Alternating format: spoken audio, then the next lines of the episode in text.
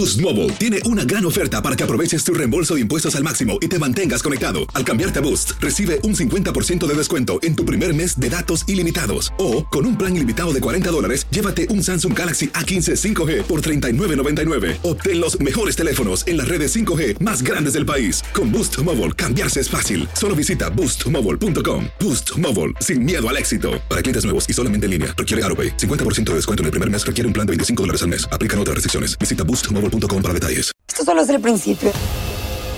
Porque lo mejor, Esto no se va a quedar así. lo más impactante, ¿Por qué? Soy tu madre. Esta mujer me robó. Por favor, abre tus ojos. está por venir en ¿Entendiste? Tu vida es mi vida. De lunes a viernes a las 8 por Univisión. Y eso sí que amerita un brindis, ¿no crees? El siguiente podcast es una presentación exclusiva de Euforia On Demand. Bueno, en la mañana de hoy tenía su vista en el tribunal el exalcalde de Guaynabo, Héctor O'Neill. Una vista que transcurrió temprano en la mañana ante la jueza Sarieli Rosado Fernández del Tribunal Superior de Bayamón. Y donde eh, desde ayer había una controversia en cuanto a qué va a pasar con las testigos que la Fiscalía, la Oficina del Fiscal Especial Independiente, va a presentar como testigos de cargo contra el ex alcalde O'Neill que está acusado de violencia doméstica en su modalidad de maltrato, agresión sexual, hostigamiento sexual en el empleo, exposición deshonesta, actos lascivos y dos cargos por violación a la ley de ética gubernamental. Casi nada.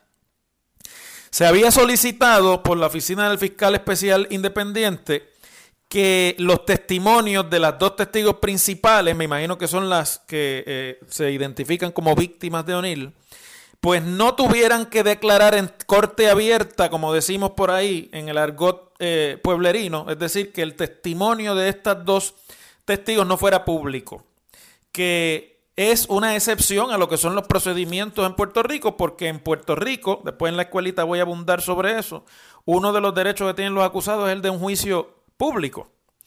Pero bajo unas circunstancias en particular, pues eso se puede cambiar. Ayer la jueza Rosado Fernández había emitido una resolución en la que contestaba la petición de la fiscalía eh, en la negativa, o sea, la declaró no al lugar, porque eh, en, opinión de la jueza violentaba el derecho constitucional al juicio público y además también violentaba la normativa y la jurisprudencia y también el derecho constitucional a que eh, la información eh, sea dada públicamente cuando es un asunto de interés público. Y además también varios precedentes que ya existen en términos de cómo es que eso es conveniente para la sociedad, el que estén informados, el pueblo esté informado de procedimientos como este. Hoy comenzó entonces la vista en la que obviamente las partes hacen alegaciones y como era de esperarse, la fiscalía, por voz de la oficina del fiscal especial independiente, que son los fiscales eh, a cargo de este caso, Guillermo Gaurau y Leticia Pavón, volvieron nuevamente sobre el asunto y la jueza, que ayer había dicho que no, que el juicio tenía que ser público, al escuchar el intercambio entre los abogados, decretó que ella va a hacer una vista adicional, que se llama una vista de necesidad, simple y llanamente para que la fiscalía le pruebe la necesidad que tiene de que sus testigos no declaren en corte abierta. Eh, lo que se aduce es que esto es un proceso muy delicado y que hay varios derechos eh, constitucionales que están involucrados. Lo que dice la jueza, calendarizó la vista para el próximo 19 de marzo. ¿Qué es lo que la jueza tiene que decidir ese 19 cuando sea la vista o después de escuchar los argumentos en esa vista del 19? Pues tiene que sopesar si el derecho que tienen estas eh, testigos, que pueden ser víctimas, pueden ser víctimas de O'Neill o alegadas víctimas, a que se reivindique eh, el acto criminal en su contra, ¿verdad? Y por lo tanto que la publicidad del juicio no contamine la- el desfile de prueba, el desfile de, de evidencia, la- el vertir los testimonios, porque usted sabe que los medios de comunicación esto es como una novela y lo van a cubrir por televisión y en vivo y demás. Si ese derecho que ellas tienen a que se les haga justicia va por encima o no del derecho que tiene O'Neill como acusado, un derecho constitucional también, a que lo que se diga en su contra se diga en la cara suya, abiertamente y se diga públicamente para que se sostengan los, eh, los alegatos. Y obviamente los abogados de O'Neill se oponen a el que no sea público el testimonio o que se haga de manera privada, porque en ese tipo de procedimiento, un buen abogado como es el abogado de O'Neill, el licenciado Harry Padilla de Cabo Rojo, hace fiesta. Porque estas no son figuras públicas, estas no son personas que estén acostumbradas al escrutinio y al ojo público, están enfrentándose como quiera que sea una persona muy pública. O'Neill era uno de los políticos más visibles de este país y además de eso, pues van a venir todo tipo de presiones que la jueza tendría que atender de otra manera y que pueden eh, finalmente hacer eh, que no se pueda hacer justicia aquí, pero no tenemos que perder de vista que aquí hay un derecho de O'Neill a que se les respeten, ¿verdad? Las garantías constitucionales que tienen los acusados en nuestro sistema. Los fiscales argumentaron que poner a la fiscal, a, los, a las testigos a, declarar eh, públicamente era como poner, ponerlas en radio y cito al fiscal Garau diciendo, el interés apremiante del Estado en protección de víctimas es que no se use el proceso judicial para revictimizarlas, exponerlas al público llevaría a que éstas se nieguen a declarar. Y obviamente pues sería más difícil para el fiscal probar su caso. Eso precisamente, hablando entre nosotros, es lo que persigue el abogado de UNIT. Que todo eso pase para que el fiscal tenga un caso más débil y él pueda entonces defender más eficientemente a su cliente. Pero yo, yo pienso que aquí eh, hay un interés también de la ciudadanía de que un proceso como este sea llevado a cabo con pulcritud, con apego al derecho y además que sea de la manera más, eh, mayor posible, transparente, para los que por primera vez han podido eh, observar el que se enfrente a un político poderoso con un expediente como el que se alega que poseía el alcalde O'Neill en términos de su conducta con estas personas. Y a mí me parece que eso la jueza lo tiene que sopesar también. El país va a estar muy atento de esto y los medios de comunicación también. Y ella tiene ahora que ese fino balance protegerlo entre lo que eh, quiere decir que estas víctimas no vuelvan a revivir la pesadilla y además no se conviertan en víctimas de otros elementos de la sociedad que pueden tener una opinión o no de lo que aquí está pasando, versus el que O'Neill, figura pública como es, y acusado como también es, pues no sea atropellado en, el, en la defensa y reivindicación de los derechos que posee, el principal de los cuales, aunque nos parezca extraño, es la presunción de inocencia y que eso no vaya entonces a provocar una, un proceso judicial que termine siendo injusto y que termine siendo en contra de la garantía fundamental que tienen que tener los sistemas de derecho, que es hacer valer el derecho mismo y acusar y, perdón, y, y, castigar a aquel que cometa la falta de que se le acusa, en este caso todos delitos graves y de magnitud eh, extraordinariamente serios. Este es un primer round. Ahora la juez obviamente va a escuchar todo lo que tiene que decir la fiscalía y todo lo que tenga que decir el abogado de O'Neill. Y me imagino que esto volverá eh, después el 19 de marzo nuevamente a ser la novela del día. Esto está en etapa de vista preliminar, que es básicamente para ver si se, si se, puede eh, decretar o declarar por la juez que hay causa probable para juicio contra este, el alcalde O'Neill. De todas formas, un primer round, así es como se está batiendo el cobre en la política puertorriqueña después de estos escándalos tan bochornosos. En WKAQ se abre el aula del profesor Ángel Rosa. Conoce de primera mano cómo se bate el cobre en la política. Las cosas como son. Profesor Ángel Rosa en WKAQ. Con tanta distracción, queridos amigos, que hay hoy, hoy es un día de mucha distracción en la opinión pública y ayer también lo fue. Empiezan a aparecer globitos por ahí, que si las encuestitas, que cierto, para que nosotros nos perdamos de vista lo que es verdaderamente importante. Ayer, dicho sea de paso, dice la escuelita sobre eso, caramba, y le ha caído mal a una gente que, que se pone rápido kinky cuando uno les dice las cosas como son.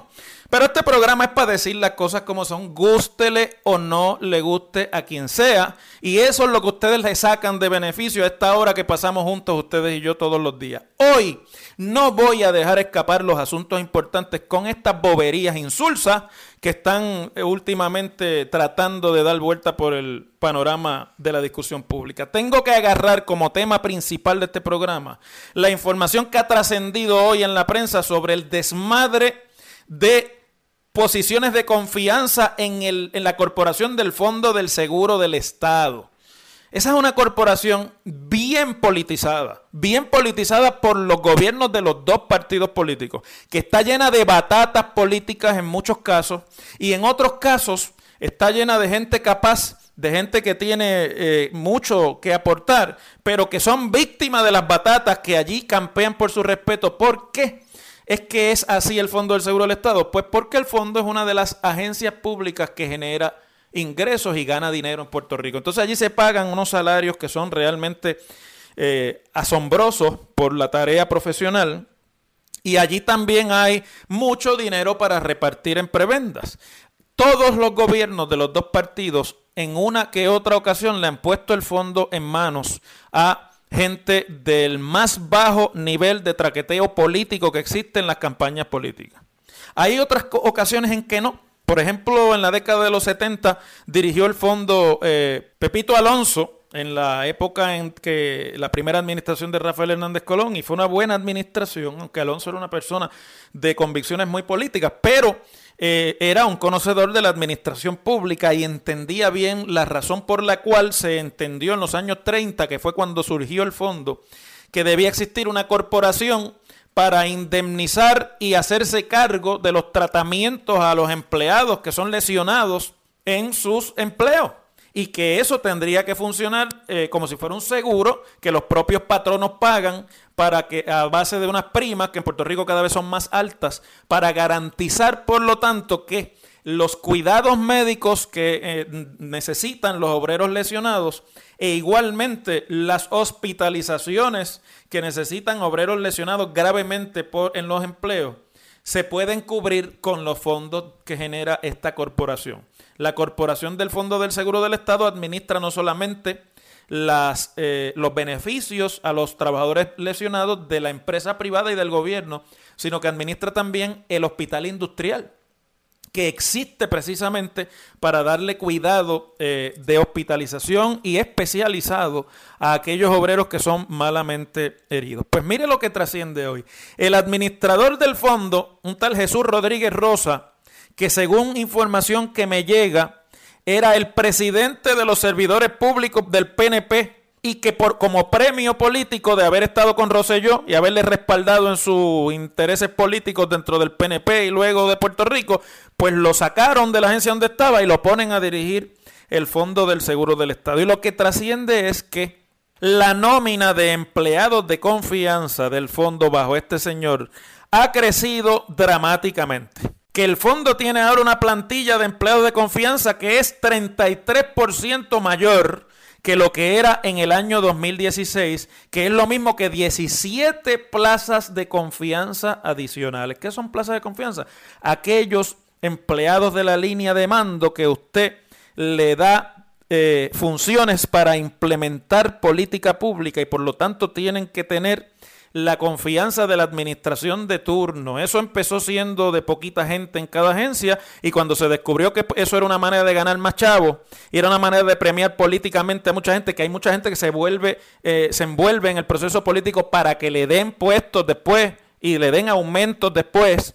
Mucha gente en ese nivel, en los dos partidos, pues eh, empezaron a explotar las corporaciones y las más, eh, las más pecadoras en eso eran la Autoridad de Energía Eléctrica la Autoridad de Acueductos, el Fondo del Seguro del Estado, en su época y en sus tiempos la Telefónica cuando era pública, y la ACA, que es otro seguro más, el de compensación de accidentes, de accidentes automovilísticos. Pero volvamos un momentito a la cosa del Fondo del Seguro del Estado. El administrador Rodríguez Rosa dice que no, que él no ha aumentado en 33% eh, la nómina porque en realidad él ha ahorrado 1.6 millones en esos puestos de confianza porque lo que hizo fue traerse gente de puestos de carrera con diferenciales, o sea que no les creó una plaza de confianza, sino que le dio fue una compensación adicional por ser, por hacer trabajo de confianza y que por lo tanto no se tiene que pagar el salario eh, doble, sino que se le paga lo que se le pagaba en, en el puesto de carrera más un diferencial. Pero con todo y eso, él ha nombrado 10 empleados nuevos reclutados al equipo de confianza y 12 empleados ascendidos. Lo, eh, 12, 10 empleados adicionales quiere decir que había 42 en el pasado. Hay 52 empleados de confianza en el Fondo del Seguro del Estado. Eso es lo que él dice. El vocero, que es quien saca esta información, la periodista Laura Quintero, hace su investigación y lo que descubre es que hay un aumento, no es verdad que se ahorró 1.6 millones, como dice el administrador, sino que se aumentó en 133 mil dólares la partida de eh, compensación o de nómina por empleos de confianza o por puestos de confianza para enero de 2018 hay 133 mil pesos más en esa partida en comparación con lo que era en febrero de 2016 y que para en, aquel, en aquella época había 35 empleados de confianza y que ahora hay 52. Y dicen que 54 y entre 52, pero por ahí que va la cosa. Y entonces se ha aumentado además la cantidad de empleados de la Corporación del Fondo del Seguro del Estado con salarios mayores a los 9 mil dólares mensuales. Escuchen esto. Y que anteriormente eran solo 5 puestos con un salario que superaba los 9 mil pesos y ahora hay 12 empleados que superan los 9 mil pesos. Para que usted vea cómo es que se bate el cobre. Por eso es que yo les decía ayer, esto de la corrupción no viene solamente de arriba. Cuando, usted mira quiénes son, pues miren quiénes son los, nuevos, el nuevo equipo del Dream Team de este señor administrador del fondo. El, eh, Omar Galarza, que fue candidato derrotado a la alcaldía de San Lorenzo. Héctor Rodríguez Rodríguez, candidato derrotado a la alcaldía de Guayanilla. Está también eh, el esposo de Tata Charbonnier, de la representante María Milagros Charbonnier, Orlando Monte Rivera. Todos los cuales están con salarios de esa cantidad y además sacados y puestos allí en posiciones de confianza. Y uno se tiene que preguntar, mis amigos, si es que no hay vergüenza o si no hay quien la ponga en el gobierno de Puerto Rico, porque la información que yo tengo, que voy a compartir con ustedes, es que en el Fondo del Seguro del Estado eh, hay 30% menos en, en primas, en, en, en, seguros comprados. Es decir, que ha bajado la clientela del fondo en 30%. Entonces, ¿cómo se justifica ante eso este aumento de posiciones de confianza y esos números en salarios que están saliendo a la luz pública? Si usted me dice a mí que ese salario es de un médico, o es de un radiólogo, o es de un experto eh, en, cualquier tratamiento médico que necesitan los lesionados y que hay que darle un salario competitivo porque si no se pierden esos eh, empleos y se nos van para Estados Unidos, yo lo puedo entender pero gente que lo que va allí es a politiquear y a manejar una nómina y una prebenda pública para ver si se garantizan regresar a una campaña política o porque son parientes de un político, como es el caso del esposo de, Tata Charbonnier, yo creo que eso llora ante los ojos de Dios. Ayer fue lo de la Autoridad de Energía Eléctrica con los empleados cogiéndole chavos a la gente para conectarlos y hoy es este escándalo bochornoso en el que el secretario de la gobernación, William Villafañe, tiene que meter caña, porque si no, alguna debilidad hay ahí que no lo hace a él observar que se está predicando la moral en calzoncillo, que están predicando la moral y de la austeridad del gobierno y de los famosos ahorros del gobierno mientras tienen una corporación explotada de por sí porque al fondo le han sacado chavos. Mire, le han sacado chavos las dos administraciones y con las ganancias del fondo han mantenido el Fondo General, cogiéndole préstamos que nunca le pagan al fondo, cuando esto lo van a quebrar.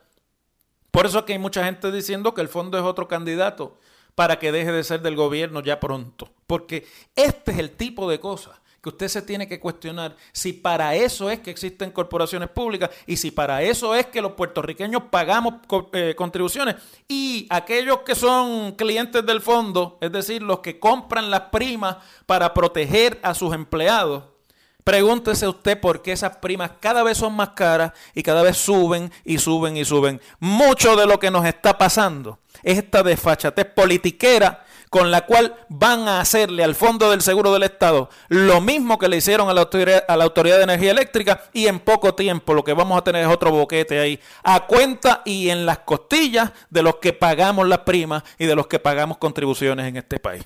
Las cosas como son. El pasado podcast fue una presentación exclusiva de Euphoria On Demand. Para escuchar otros episodios de este y otros podcasts, visítanos en euphoriaondemand.com. Boost Mobile tiene una gran oferta para que aproveches tu reembolso de impuestos al máximo y te mantengas conectado. Al cambiarte a Boost, recibe un 50% de descuento en tu primer mes de datos ilimitados. O, con un plan ilimitado de 40 dólares, llévate un Samsung Galaxy A15 5G por $39.99. Obtén los mejores teléfonos en las redes 5G más grandes del país. Con Boost Mobile, cambiarse es fácil. Solo visita boostmobile.com. Boost Mobile, sin miedo al éxito. Para clientes nuevos y solamente en línea, requiere AroPay. 50% de descuento en el primer mes requiere un plan de 25 dólares al mes. Aplican otras restricciones. Visita boostmobile.com para detalles. Lo mejor, lo más impactante, está por venir en Tu vida es mi vida. De lunes a viernes a las 8 por Univisión.